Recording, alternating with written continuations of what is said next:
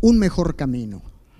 Yo le quisiera hacer una pregunta en este momento. Si a usted le dieran a escoger para tomar un camino, ¿usted escogiera el camino mejor o tomaría cualquier camino?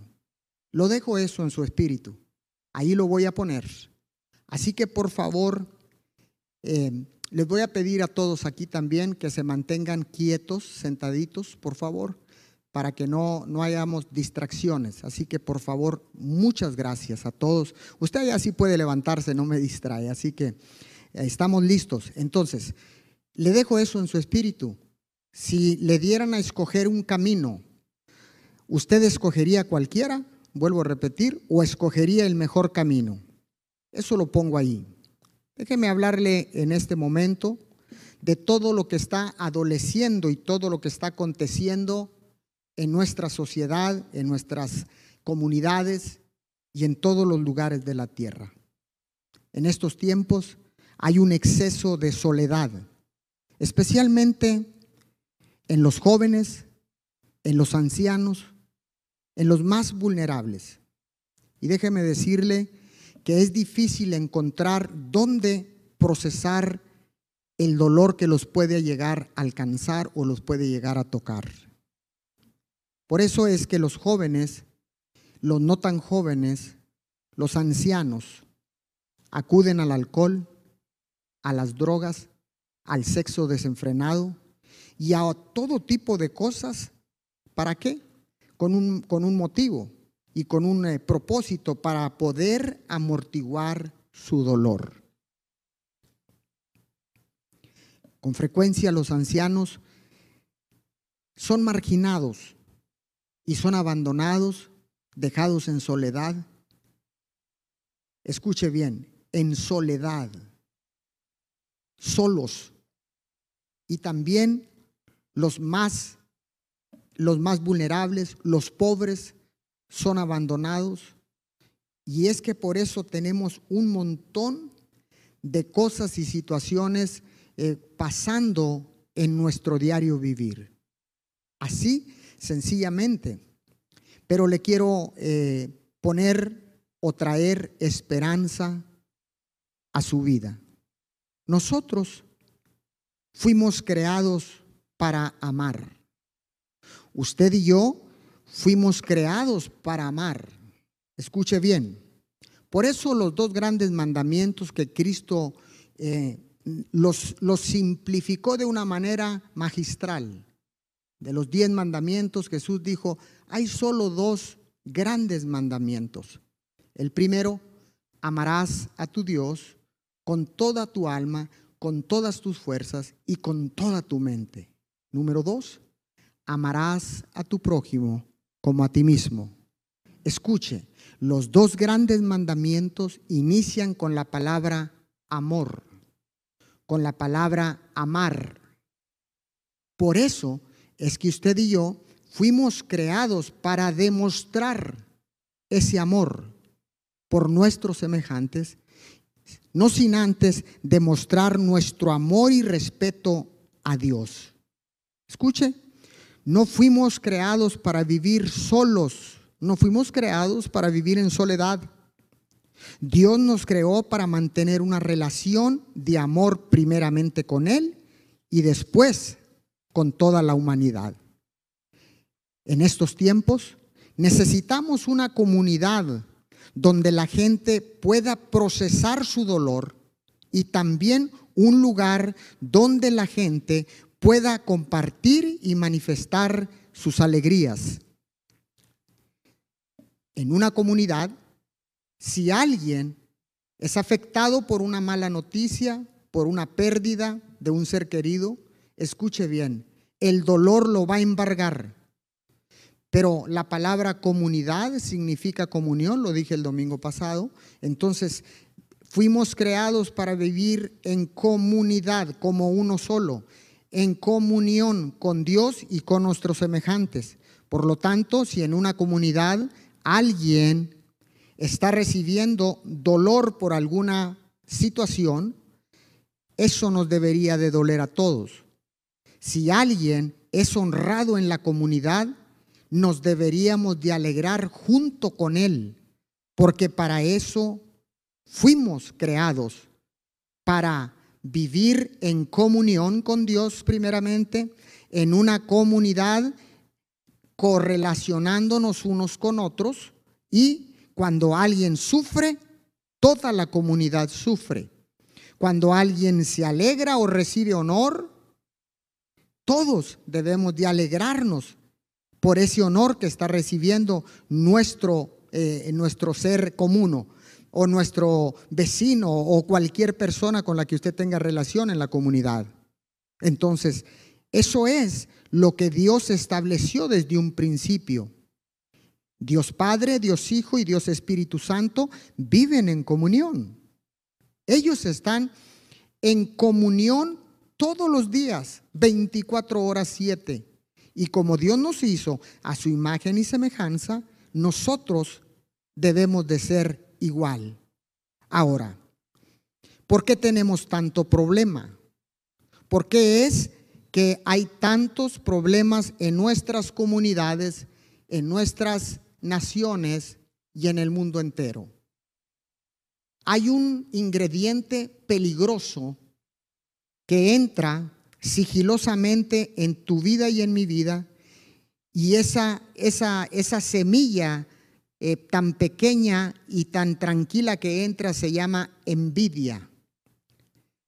Pero déjeme decirle que si yo quito la envidia de todo lo que, que todo lo que yo tenga viene a ser suyo, entonces, si yo quito esa envidia, todo lo suyo viene a ser mío. Y nos, nos uniríamos como comunidad y trabajaríamos corporativamente. De esa manera, Dios obra en el cielo y en la tierra. Corporativamente trabajando Dios Padre, trabajando Dios Espíritu Santo acá en la tierra con nosotros y Jesús estando sentado, sentado a la diestra de Dios, trabaja corporativamente, como si fuera un grande corporativo por tres personas que vienen a ser uno, vienen a ser, eh, tienen comunión unos con otros. Ahora yo no sabría decirles si ellos tendrán diferencias o no las tengan, pero viven en comunión. Si nosotros estamos acá en la tierra, Claro que nosotros tenemos diferencias, pero el que haya una diferencia no significa que no podamos vivir en comunión o en comunidad unos con otros. Porque así fuimos creados y así fuimos diseñados. Un mejor camino. Levante su mano y repita conmigo, un mejor camino. ¿Y dónde está eso, pastor? Quiero que vaya a la primera de los Corintios, al libro Primera de Corintios, capítulo 12 verso 31. Vaya a ir rapidito y mire lo que el apóstol Pablo está diciendo.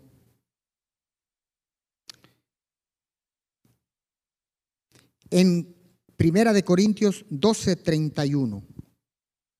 Dice, procurad pues los dones mejores, mas yo os muestro un camino aún más excelente. Wow. Escuche bien.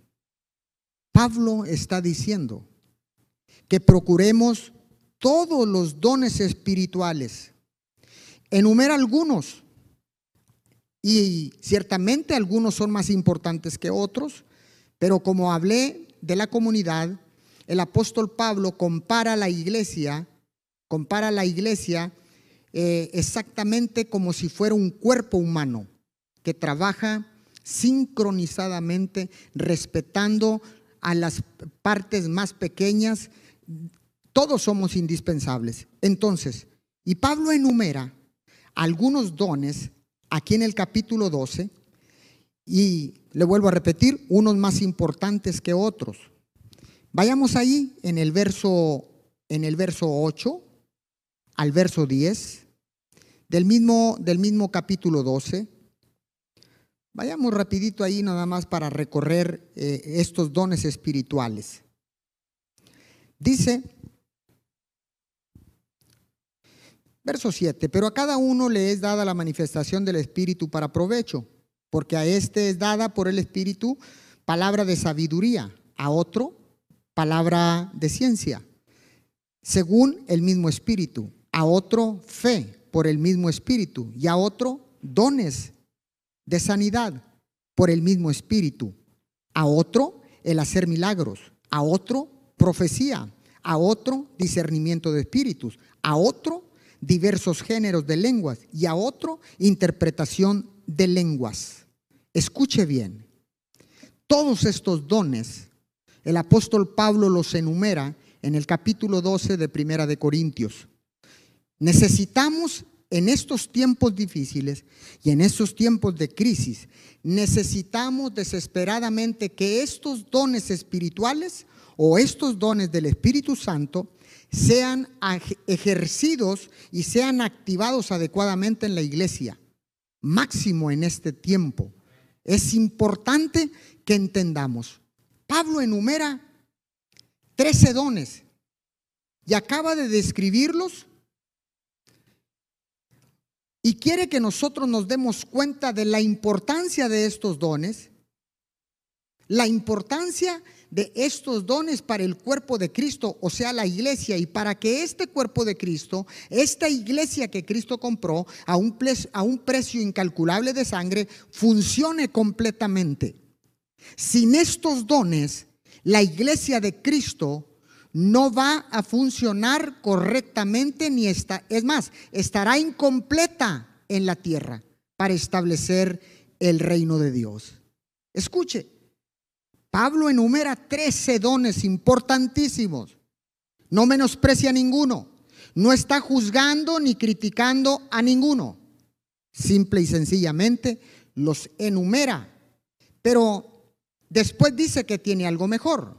Vayamos allá Ahí en Primera de Corintios, capítulo 13. Primera de Corintios, capítulo 13, versículo 1. Vaya ahí usted mientras lo busca, yo le voy a leer en la traducción del lenguaje actual. Dice, si no tengo amor, de nada me sirve hablar todos los idiomas del mundo ya está. Mire, mire cómo antepone el apóstol Pablo la palabra amor. Póngala ahí en su espíritu. La pongo ahí. Póngala ahí por un ladito. Diga conmigo amor. Dígalo nuevamente, amor. Una vez más, amor. Ok, Pablo antepone la palabra, el verbo amor, antes de cualquier cosa. Dice, si no tengo amor, de nada me sirve hablar todos los idiomas del mundo y hasta el idioma de los ángeles. Y continúa, si no tengo amor, soy como un pedazo de metal ruidoso. Soy como una campana desafinada. Verso 2. Si no tengo amor, de nada me sirve hablar de parte de Dios y conocer sus planes secretos. De nada me sirve que mi confianza en Dios me haga mover montañas. Verso 3. Si no tengo amor, de nada me sirve darle a los pobres todo lo que tengo. De nada me sirve dedicarme en cuerpo y alma a ayudar a los demás. Verso 4. El que ama tiene paciencia en todo y siempre es amable. El que ama no es envidioso, ni se cree más que nadie, no es orgulloso, no es grosero ni egoísta no se enoja por cualquier cosa. No se pasa la vida recordando lo malo que otros le han hecho. ¿Oyó esto? No se pasa la vida recordando lo malo que otros le han hecho. No aplaude a los malvados, sino a los que hablan con la verdad. El que ama es capaz de aguantarlo todo. ¿Cuánto? Todo. De creerlo todo. De esperar todo. De soportarlo todo. Solo el amor vive para siempre. Llegará el día en que ya nadie hable de parte de Dios, ni se hable en idiomas extraños, ni sea necesario conocer los planes secretos de Dios. Las profecías y todo lo que ahora conocemos es imperfecto. Cuando llegue lo que es perfecto, todo lo demás se acabará. alguna vez fui niño y mi modo de hablar, mi modo de entender las cosas y mi manera de pensar eran las de un niño. Pero ahora soy una persona adulta y todo eso lo he dejado atrás. Ahora conocemos a Dios de manera no muy clara, como cuando vemos eh, nuestra imagen reflejada en un espejo a oscuras. Pero cuando todo sea perfecto, cuando Cristo venga, dice, veremos a Dios cara a cara. Ahora lo conozco de manera imperfecta, pero cuando todo sea perfecto, podré conocerlo como Él me conoce a mí. ¡Wow! Pablo está hablando de la importancia de todos estos dones espirituales, pero termina con lo más importante, lo principal y el mejor camino, dice el apóstol Pablo, es el amor. Buscar el amor de Dios. No solo buscarlo, sino poseerlo, activarlo y demostrarlo. En el verso en el verso 1 del capítulo 13 empieza el apóstol Pablo hablar que si no tengo amor de nada me sirve hablar todos los idiomas del mundo y hasta el idioma de los ángeles. No está criticando, escúcheme bien, el uso de dones como hablar en otras lenguas. Es permitido hablar en otras lenguas, con otras lenguas, pero en orden. En una iglesia no podemos estar hablando en otras lenguas porque si no hay quien entiende esas lenguas, escúcheme bien, nosotros hemos cometido errores, nos hemos arrepentido. Hablar en otras lenguas es la manifestación de haber recibido el bautismo del Espíritu Santo. Pero no es para hablarlo en público, al menos que haya alguien que interprete esas lenguas. Eh, dentro de los dones, eh, el apóstol Pablo enumera el hablar en otras lenguas, en otros idiomas, y dice la interpretación de lenguas. Escúcheme bien. Entonces, no está hablando que, que, sea o no sea importante eh, hablar en otras lenguas o que esté criticando el hablar en otras lenguas. O de profecía también dice. Ni tampoco está criticando, en el verso 2 habla de los filantropos, de la gente que ayuda a otras personas. Tampoco está diciendo que eso sea malo. Póngame atención. Tampoco está hablando de los mártires que han muerto por el Evangelio, por establecer el Evangelio del reino en las naciones de la tierra. No está hablando mal de ellos. Él está subrayando la importancia de que todo lo que hagamos lo debemos de hacer con un fundamento llamado amor. En otras palabras, hacerlo todo por amor. De esa manera nunca tendremos pérdida. De esa manera nunca tendremos falla. Escuche, Pablo enumera 16 características del amor. Y, de verdad, cada vez que yo lo leo, siento un desafío tremendo.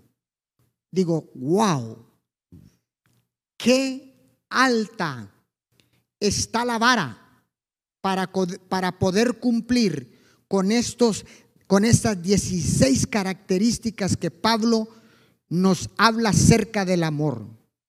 Me doy cuenta de lo mucho que me falta en todas ellas, en las 16, empezando por la primera. En otras palabras, lo que Pablo está diciendo en todas estas 16 características, que lo desmenuza lo que significa amor, escúcheme bien, en pocas palabras, el amor de Dios nunca se rinde. El amor de Dios nunca se rinde, sino que persevera hasta alcanzar la meta y hasta llegar al fin. ¡Wow! ¡Qué impresionante! Vuelvo a repetir, Pablo no está criticando ni está diciendo que no debemos hablar en otras lenguas. Escuche, cuando estamos en la iglesia, el hablar en otras lenguas es para edificarnos mutuamente. Cuando estamos haciendo una liberación de alguna persona poseída o endemoniada, o controlada por otros espíritus malignos, entonces podemos orar en lenguas para que el enemigo no puede, porque el enemigo no puede descifrar los códigos de las lenguas angelicales. Entonces, de eso no está hablando Pablo. Dice que cuando hablemos en la iglesia, en la congregación, hablemos en otras lenguas, en público, es mejor que haya alguien que interprete, porque si no, ¿cómo la gente podrá decir amén? Y escuche lo más importante. Dice que si viniera alguien de afuera que no conoce a Jesús y quisiera acercarse a Cristo, y al escuchar hablar en otras lenguas y no haber intérprete, pensarían que estamos locos. La religiosidad debe hacerse a un lado. Escúcheme bien. Cuando tú vas a hablar en otras lenguas, es una relación entre tú y Dios. Cuando estás en la iglesia, cuando estás en la congregación, cuando estás en un servicio, si tú vas a hablar en otras lenguas, es mejor que hables despacito como para ti mismo. Porque si escucha alguien más lo que estás hablando, entonces no entenderá nada y cómo dirá amén. ¿Está acá conmigo? Eso es un orden que Dios ha establecido en su palabra. Ahora, todos estos dones y todas estas características, todos estos dones del Espíritu Santo o los dones espirituales, como usted lo quiera nombrar, pero también estas 16 características, hay 16 características, pero Pablo dice en Primera de Corintios 13:13, 13, mire lo que dice, le sigo leyendo en la traducción del lenguaje actual. Hay tres cosas que son permanentes. Le voy a leer en la traducción del lenguaje actual y usted lo puede leer en la Reina Valera del 60. Dice, hay tres cosas que prevalecen. La confianza en Dios, la seguridad de que Él cumplirá sus promesas y el amor. Tres cosas. Dice, de esas tres cosas, la más importante es el amor. ¡Wow! Entonces, en la Reina Valera dice de diferente manera. En la Reina Valera dice, dice exactamente, dice que hay también esos mismos tres dones, dice que los hay, pero le leo aquí en la Reina Valera, rapidito, 13:13, 13, y dice, y ahora permanece la fe, la esperanza y el amor. Estos tres, pero el mayor de ellos es el amor.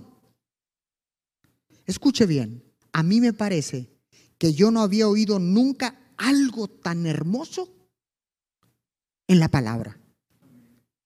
Me pareciera que esto es, es como vivir en una burbuja, es como decir, wow, hay solución para cualquier clase de problemas. Hay solución para cualquier problema matrimonial. Hay solución para cualquier problema familiar hay solución para cualquier conflicto entre naciones, entre familias. Hay solución. Nunca había yo leído con tanta profundidad y qué hermoso saber que sí se puede lograr todo esto con un solo fundamento, el amor. Escuche bien, la gran necesidad de nuestra vida alrededor del mundo, sin duda, es el amor. ¿Cuál amor, pastor? Amor a Dios primero y después amor a nuestros semejantes. Me gustaría decirle que si existiera un país de las maravillas, a mí me encantaría que fuera este capítulo 13. ¿Cómo me encantaría? Y ojalá y pudiéramos mudarnos a vivir dentro de este capítulo 13 para morar allí, en ese capítulo 13. ¿Sabe por qué? Porque el amor es permanente, el amor es eterno. Todos los demás dones van a terminar. Wow. Todos los dones van a terminar y va a haber un momento en que ya no podrás eh, eh, eh, demostrar ese amor y cumplir con las características las 16 características de Pablo en el capítulo 13. ¿Por qué? Porque todas van a perecer. Todo lo creado va a desaparecer. La tierra va a desaparecer. Los montes van a desaparecer. Todo va a desaparecer cuando Cristo venga por su iglesia, por usted y por mí. Escuche, qué hermoso sería poder vivir así y saber que el amor es permanente, es eterno y que todo lo demás es temporal. Por eso dice el apóstol Pablo también, dice, porque nosotros tenemos puestos los ojos en lo invisible, porque lo invisible es eterno, lo que no se ve es eterno. Dice, pero lo visible es temporero. Todo lo que Dios ha creado va a terminar, excepto el agua. El agua no va a terminar porque el agua no fue creada. Ya existía cuando Dios creó los cielos y la tierra. Qué tremenda revelación, pero no voy a entrar ahí. Estoy acá. Entonces, de todos los dones, el don supremo debería de ser el amor. Tienes la vida delante de ti y solo tú puedes vivirla. Yo no puedo vivir tu vida. Nadie puede vivir tu vida excepto tú. Lo que tú decidas, vivirás. Lo que tú recibas, vivirás. Lo que tú te abstengas de hacer, vivirás. Nadie es responsable de tu vida excepto nosotros mismos. Dejemos de chantajear. Ahora hay un montón de circunstancias difíciles, yo lo entiendo, pero al final la vida está delante de ti para tomar lo bueno o tomar lo malo, para decidir correctamente o decidir incorrectamente. Nadie te va a forzar a tomar una decisión. Solo tú. En otras palabras, este asunto de la decisión es entre tú y tú, o entre yo y yo. ¿Está acá conmigo? Ahora, está delante de ti la vida. Pero mire que, wow, es que estoy impactado con este capítulo 13. ¿Usted se imagina que pudiéramos vivir dentro de ese capítulo 13? No hubiera problemas, no hubiera cárceles, no hubiera odio, no hubiera envidia, no hubiera, no, no, hubiera nada, absolutamente nada. ¿Y sabe dónde está ese lugar? En la eternidad. En el cielo existe esto. Ahora, déjeme decirle para redondearlo y para ir aterrizando esto. El amor es la fuente del cristianismo. El amor es el centro la fuente donde emana el amor de Dios. Aquí es donde vemos que el mayor de todos ellos es el amor. Y nada más que el amor. Wow, está acá conmigo, se va, nos quedamos, continuamos. ¿Qué quiere hacer? ¿Qué quiere hacer? Usted dígame. Ahora, a mí me encantaría que usted pusiera un ejercicio como yo lo estoy empezando a poner. En, todas estas características, escuche, donde dice que el amor empieza, empieza ahí en capítulo 13, versículo 1, dice, si no tengo amor, de nada me sirve hablar todos los idiomas del mundo y hasta el idioma de los ángeles. Si no tengo amor, soy un pedazo de metal ruidoso. Ahí empieza, ¿no? Pero si usted lo lee en la Reina Valera, dice, eh, bueno, dice, dice muy similar, pero también dice, el amor es sufrido. Aquí voy a las características. El amor es sufrido, es benigno, el amor no tiene envidia. Yo lo invitaría a que usted hiciera este ejercicio como yo lo he empezado a hacer. Cambiemos la palabra amor. wow, eso está impresionante. Cambiemos la palabra amor, porque Dios es amor. Porque Dios nos amó. Dice que amemos a Dios primero, amemos a nuestro prójimo después. Entonces nosotros fuimos creados para amar. El amor está dentro de nosotros, aunque algunos está muy profundo. Déjeme decirle. Pero este ejercicio le va a ayudar. Cambiemos el nombre de, quitemos la palabra amor y pongamos el, el nombre de nosotros. En, en este caso yo le diría, juvenal no es sufrido. Juvenal es benigno. Juvenal no tiene envidia. Juvenal no es jactancioso. Juvenal no se envanece. Juvenal no hace nada indebido. Juvenal no busca lo suyo. Juvenal no se irrita. Juvenal no guarda rencor. Juvenal se goza o no se goza con la injusticia. Juvenal se goza con la verdad. Juvenal todo lo sufre. Juvenal todo lo cree. Juvenal todo lo espera. Juvenal todo lo soporta. Cambie su nombre. Y usted encontrará una transformación genuina en su vida y en su manera de vivir. Cambiaría su manera de pensar y su manera de vivir, por ende. Un ejercicio tan sencillo como este, cuando usted se sienta ofendido por alguien que lo van a ofender, pero el que tiene el problema es el que te ofende, no lo tiene usted. Entonces yo tengo que ser lo suficientemente maduro para entender que el problema lo trae él, no yo. Y no tengo por qué cambiar mi estado anímico ni desenfocarme del plan divino o del propósito divino. Es acá conmigo, muy sencillo. ¿Sabes qué? Cuando alguien venga a insultarme, yo voy a decir, hey, juvenal, no respondas. No sabes qué problemas trae a él, pero son sus problemas, no los míos. Entonces, yo no voy a agarrar venganza. No, no, no. Yo no me jacto de la injusticia. Dice aquí, juvenal se goza con la verdad. Qué interesante este ejercicio, ¿verdad? Yo lo invito a que usted lo desarrolle, pero en su totalidad.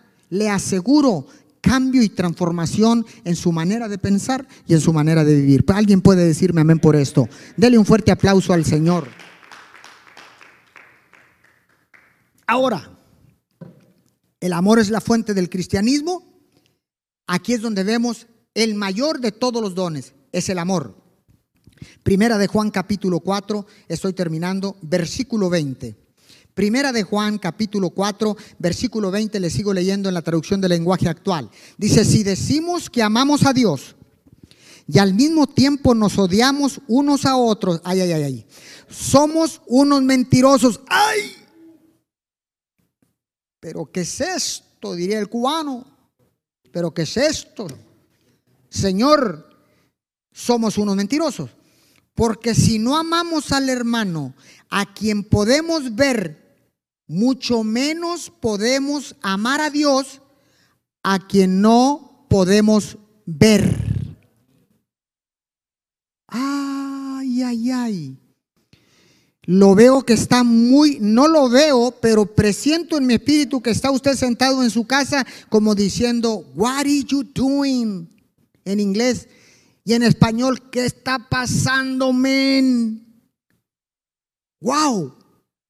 Entonces, ¿Cómo podemos decir que amamos a Dios y a la misma vez odiamos a nuestro vecino, odiamos a nuestra suegra, odiamos a nuestro hermano, odiamos a nuestro primo, odiamos a nuestro pastor, odiamos a nuestro gobierno, odiamos, no fuimos creados para odiar, fuimos creados para amar. ¿Alguien puede decir amén a esto?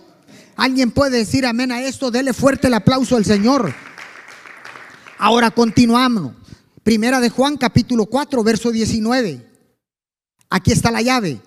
Nosotros amamos a nuestros hermanos porque Dios nos amó primero. Nosotros amamos a nuestros hermanos porque Dios nos amó primero. Escuche, para poder amar, primero necesitamos recibir la revelación del amor de Dios porque Él nos amó primero que nosotros a Él. Dios nos amó primero a nosotros.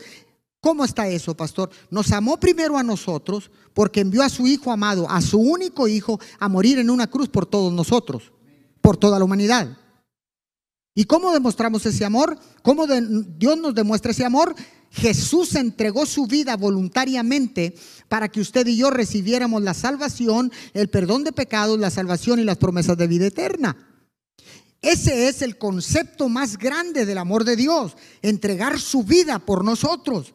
Entonces, para poder amar, necesito tener la revelación y entender que Dios me amó primero, porque eso me va a capacitar para cumplir con el segundo grande mandamiento. Amarás a tu prójimo como a ti mismo. Ahora, Déjeme decirle y con esto voy a terminar.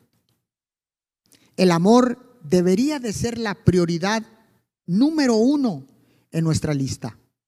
Vuelvo a repetir porque creo que no me entendió. El amor debería ser la prioridad número uno en nuestra lista. Debería ser la más importante de nuestras vidas. El amor. En otras palabras, un mejor camino siempre va a estar sustentado por el amor de Dios. Le doy este principio. La prioridad número uno en todo ser humano debe de ser el amor. Este es el mejor camino y el mayor de todos los dones. ¿Para qué, pastor? Para ser transformado, para ser cambiado, para ser eh, eh, revolucionado en nuestra manera de vivir, en nuestro diario vivir, en nuestra vida cotidiana. Esto es importante. Así que el mejor camino siempre va a ser el amor de Dios. Jesús es el camino, la verdad y la vida. Así que, ¿por qué no se pone de pie? Yo quisiera orar en esta eh, mañana, mediodía. Padre, te damos muchas gracias. En este día declaramos que tu palabra ha sido desatada, ha sido enviada, Señor, y hará lo que le hemos dicho que haga. Transformará los corazones, transformará la mente de todos los que le escuchan y transformará por ende su manera de vivir. Un mejor camino es el camino del amor. Gracias, mi Señor. Gracias, Jesús, por ese amor demostrado en la cruz Gracias Espíritu Santo, porque tú vives, moras con nosotros aquí en la tierra. Te damos todo honor y toda gloria por los siglos de los siglos. Amén y amén. Muchas gracias nuevamente por mantenerse conectados con nosotros. Gracias. Les doy mis más sinceras gracias. Les mando un abrazo, un beso y declaro que esta palabra va a crear, está creando y ha creado cambios, transformación, esperanza, ánimo a tu vida en el nombre de Jesús. Amén y amén. Y recuerde, conectados conmigo.